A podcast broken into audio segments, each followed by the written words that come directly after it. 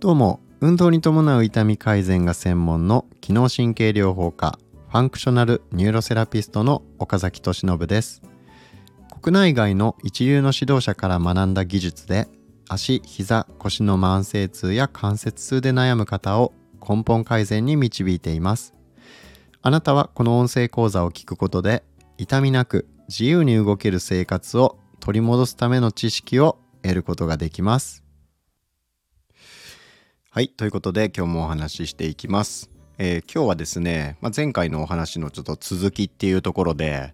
えー、僕は先日斉藤邦秀先生というですねもう運動指導のプロ中のプロもうトップエキスパートですね、えー、公益財団法人日本健康スポーツ連盟の日本メディカルフィットネス研究会の委員を務めておられる方で「えー、ターザン」っていうね雑誌、えー、読まれたことある方多いと思うんですけど、えー、そのエクササイズの監修をもう23年にわたってされているっていう、まあ、このトレーナー業界ではもう知らない人がいないぐらいですね、えー、もう本当にもうトップエキスパートの先生なんですが、えー、こちらの斉藤邦秀先生の、えー、日本足病学協会エキスパートセミナーっていうところでですね、えー、運動指導とは運動指導指導と治療ですね。えー、それについての考え方新しい考え方指導法ですね、えー、治療家トレーナーのためのコーチング指導法講座っていうのを受けてきたんですけどね、えー、そこでですねまあ得た示唆が非常にこうまあ何て言うんでしょう、まあ、僕にとっては大きな発見があるところだったので、えー、それをまた共有したいと思います。でえー、まずですね僕がこのセミナーを受けて思ったのは治療家っていうのは優れた指導者じゃないといけないと。で指導者は優れたコミュニケーターでなければならない。コミュニケーターっていうのはコミュニケーションが優れている人ですね。でコミュニケーターは優れた人格者でなければならない。まあそんな感じのお話だなっていうのがまあ、ざっくりとしたまとめとしては、えー、そういう感想だったんですね。まあ、つまり単に知識とか技術があるだけでは、まあ、病態を見るっていうことね病気を見るっていうことはできるかもしれないけど人を見るっていうことはできないし一方で単に話し上手とか聞き上手なだけで知識や技術がなければ治療っていうのはそれはそれでやっぱり成り立たないと。なのでコミュニケーションと知識と技術っていうのは、えー、車の両輪のようなもので、まあ、タイヤのね両輪のようなものでそのどちらか一方が欠けるともう一方には必ず影響が及ぶからどちらも別々に考えるものじゃなくて一つの治療っていう大枠の一部だっていうことをね再確認できたんですよ。コミュニケーションと、えーまあ、この技術知識っていうのは本当にこう分けて考えるべきものじゃなくてどっちも治療において必要不可欠なものなんですね。なので、まあ、いくら技術が優れていても患者さんとのコミュニケーションクライアントとのコミュニケーションがまともに取れない、えー、一方的に喋ってばっかりだとかね。患者さんのことを理解しようとしない、えーまあ、知識の押し付けのようなことをする、まあ、そういったえー、治療科の先生だとなかなか治療っていうのは結果が出ないんじゃないかなというふうに思いました。で、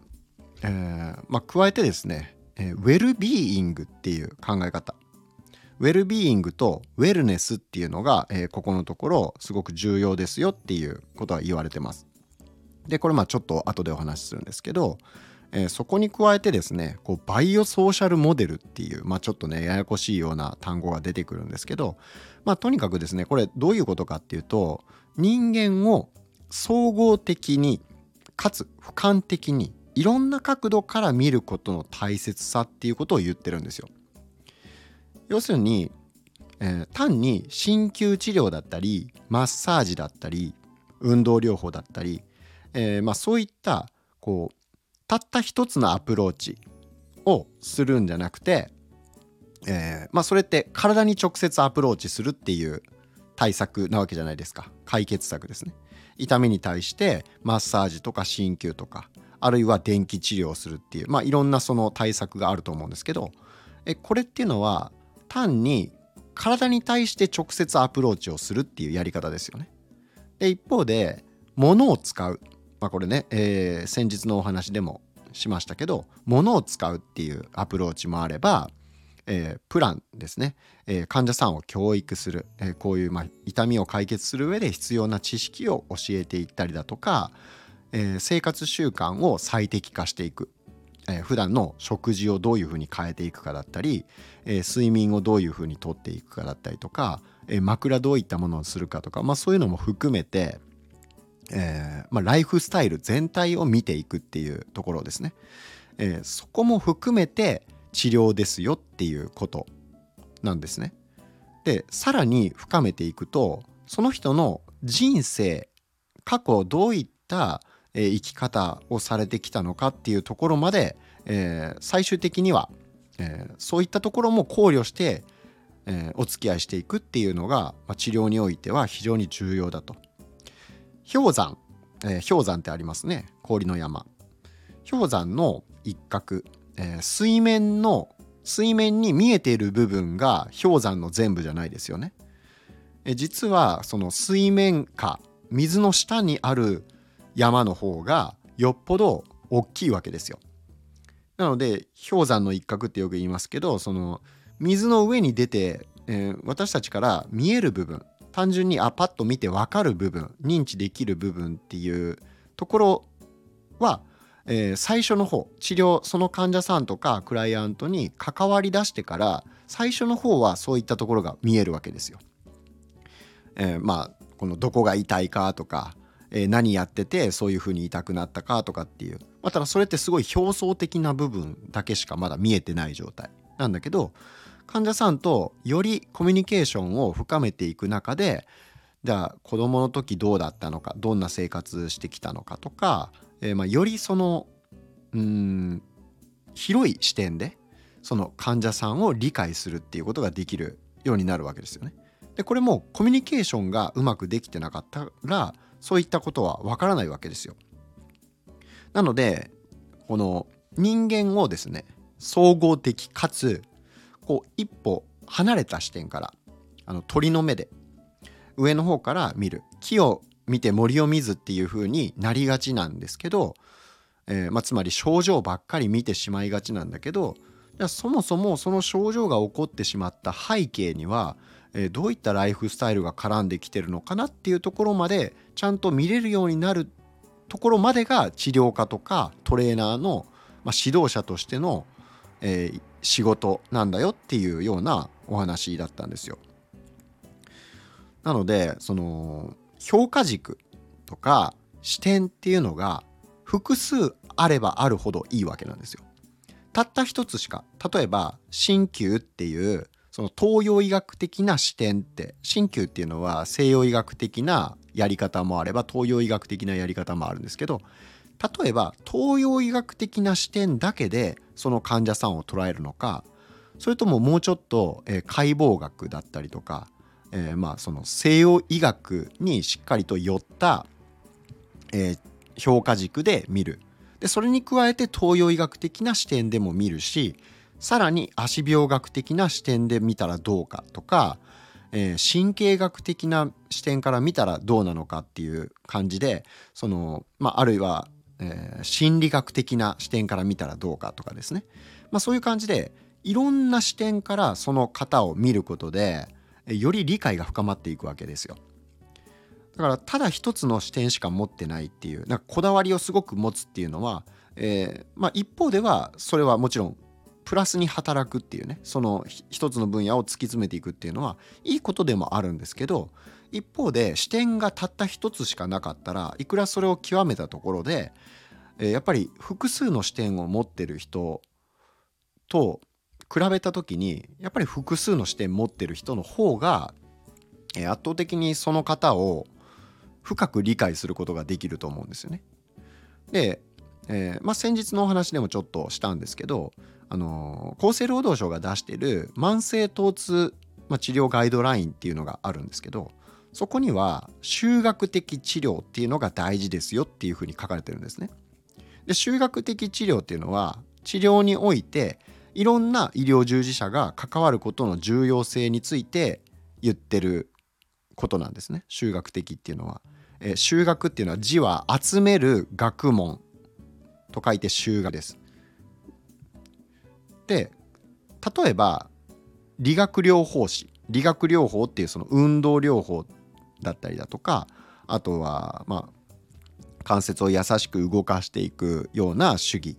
これを得意とする理学療法士だったりとかあるいは、えー、もうちょっとこう細かいこう指の動きとかをの機能を改善していくような、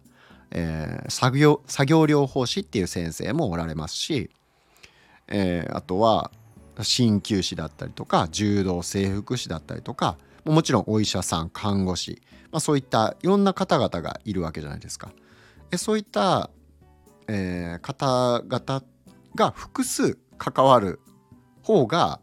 えー、たった一人の理学療法だけとか鍼灸だけっていうよりも治療効果高くなりますよっていうのがこの修学的治療が大事ですよって言ってる、まあ、そういうことなんですね。でこの事実から考えるとアプローチっていうのは1つよりも2つ2つよりも3つの方がいいってことが分かりますね。でこれは何もですね理学療法とか認知行動療法っていうその心理学的な、えアプローチとかあとは鍼灸東洋医学っていったようなそういった具体的なアプローチの話だけじゃなくて要は複数の評価軸その人を理解するためにいろんな視点から見る。上から見る。だけよりも、えー、横から見る。左右から見るだとか正面から見るとか下から見るっていう、えー、方がその人のその構造っていうのをより深く知ることができるのと同じでですね、えー、複数の視点から、え、複数の学問の視点から、え、その人を理解するっていう視点を持ってる人の方がたった一つの評価軸で見る先生よりも圧倒的に患者さんのことを理解できるわけなんですよ。でそれをやっていくためには何が大事かってなった時にやっぱコミュニケーションですよと。なので治療とコミュニケーションっていうのは、えー、本質的にはもう切って考えることはできない。でもこれエビデンスでもしっかりと出てましてコミュニケーションが治療において重要だっていうのはね、えー、もう出てるぐらいなのでもう科学的に見てもやっぱりコミュニケーションって大事だよねっていう話ですね。なのでうーんまあそうですね、まあ、その辺りのお話が、まあ、僕非常に印象に残ったところでして、まあ、なのでまとめるとその治療に、まあ、あなたがもしですねどっか痛いところがあって解決したい問題が体にあるとなった時に、えー、単にその技術が優れているっていう先生あの何々何々流の主義が優れてるっていうようなそこだけで評価するそこだけで治療院を選ぶんじゃなくて、えー、まあいろんな視点を持ってるかどうかあるいはコミュニケーションの重要性っていうのをちゃんと分かってる先生なのかどうか